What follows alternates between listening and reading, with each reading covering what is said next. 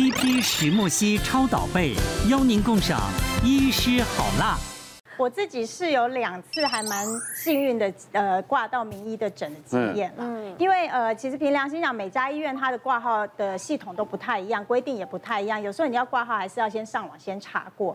那我是刚好遇到好心的挂号柜台小姐这样。那第一次的经验是，其实我本来原本去医院是要先帮我小孩挂号，他生病了。那通常我的习惯是我都会提早一点去现场挂现场号，因为号码就会比较前面，我就不用等那么久。真正看病的时候不用等那么久。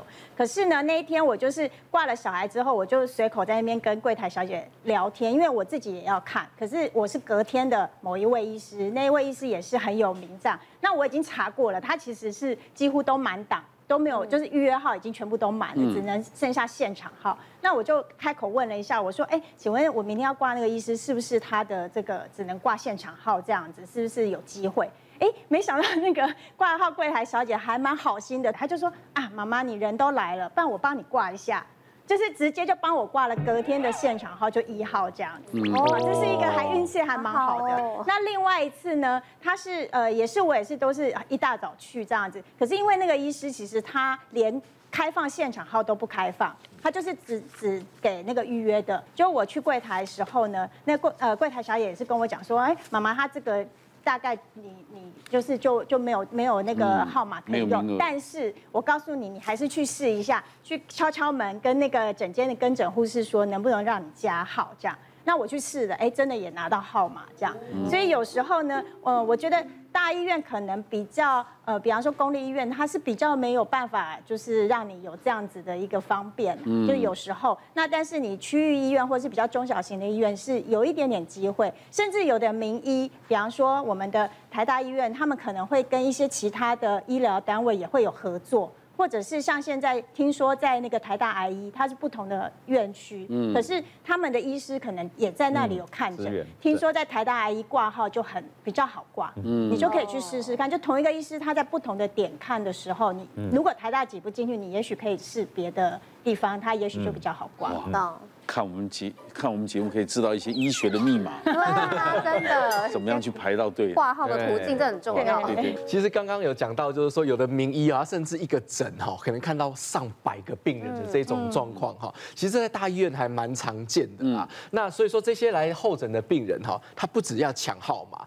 他连哈看诊的顺序都抢时间呐哈。所以说，我们过去也曾经遇过这样子的投诉，就是有的病人哈，他可能因为病情比较急，然后到门诊。哦，就像呃刚刚呃慧文讲到说，可能就是敲敲门哈，进去加了个号，想要赶快进来看的这一种。那因为可能他的病况比较呃急一些的，医生人很好，我们有去那个大医院看诊的，应该都晓得，所以那个挂号的号码有时候不是连号的，中间会有一些空号。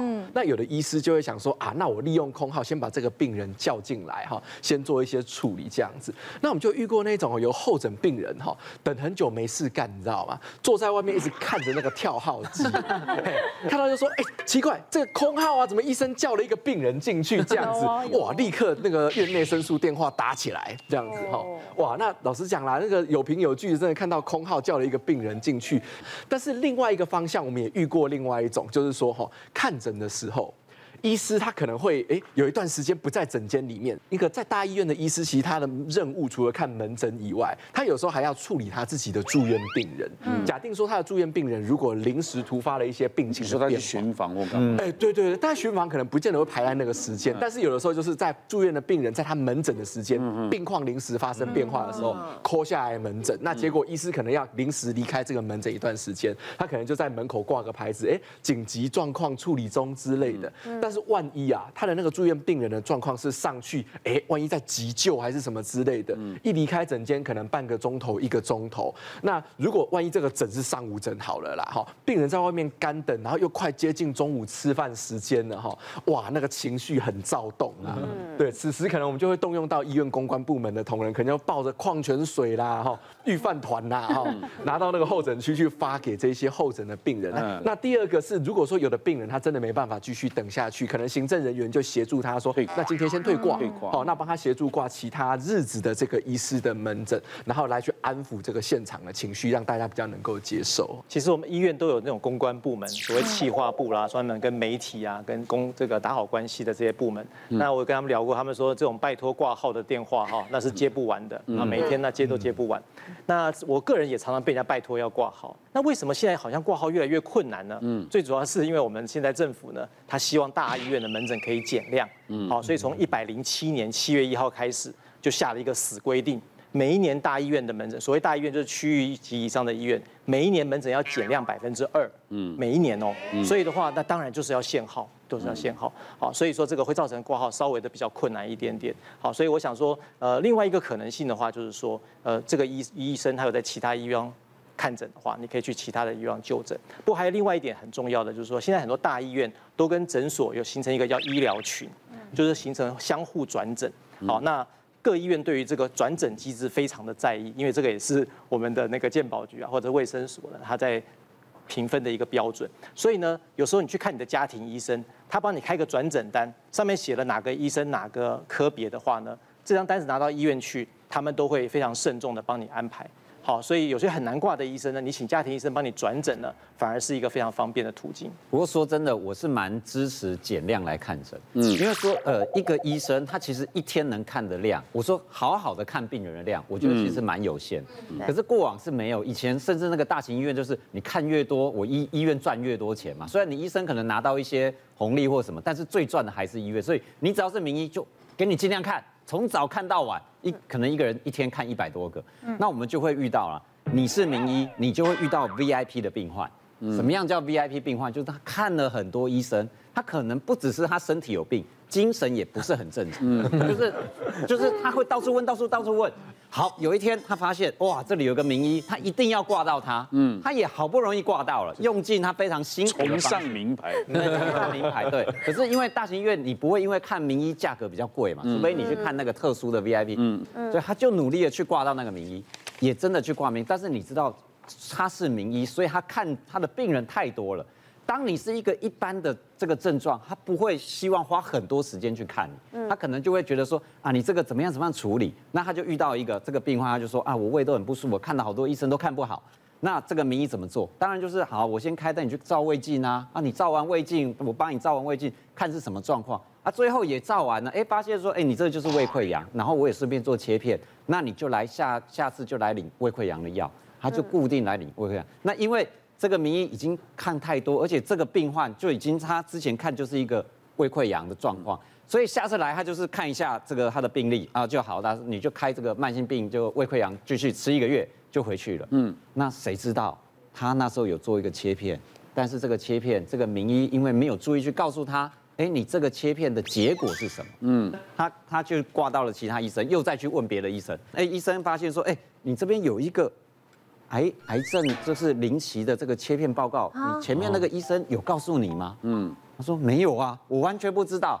哇，惨了，这个 VIP 的病人就是非常担心自己的病情嘛，到处问医生，还遇到了一个居然他是名医，花了很大的力气去看，结果居然没告诉他他有癌症临期的这个诊断结果，他就要告死这个医生了。哦，啊，这个名名医就很倒霉啊，但是对这个名医来讲。真的太多病患，他很难每一个都注意到。不过真的还好，因为他临期，然后所以被发现。我就说，因为临期，我就不想告诉你啊。就跟告了成吗？结果法律上面是，如果说医生有疏失，确实有疏失，只是因为还没有造成损害的结果。只是我们就会觉得说，身为名医，他真的有很大的成本，因为你病患真的太多。那像你说现场都让他加挂。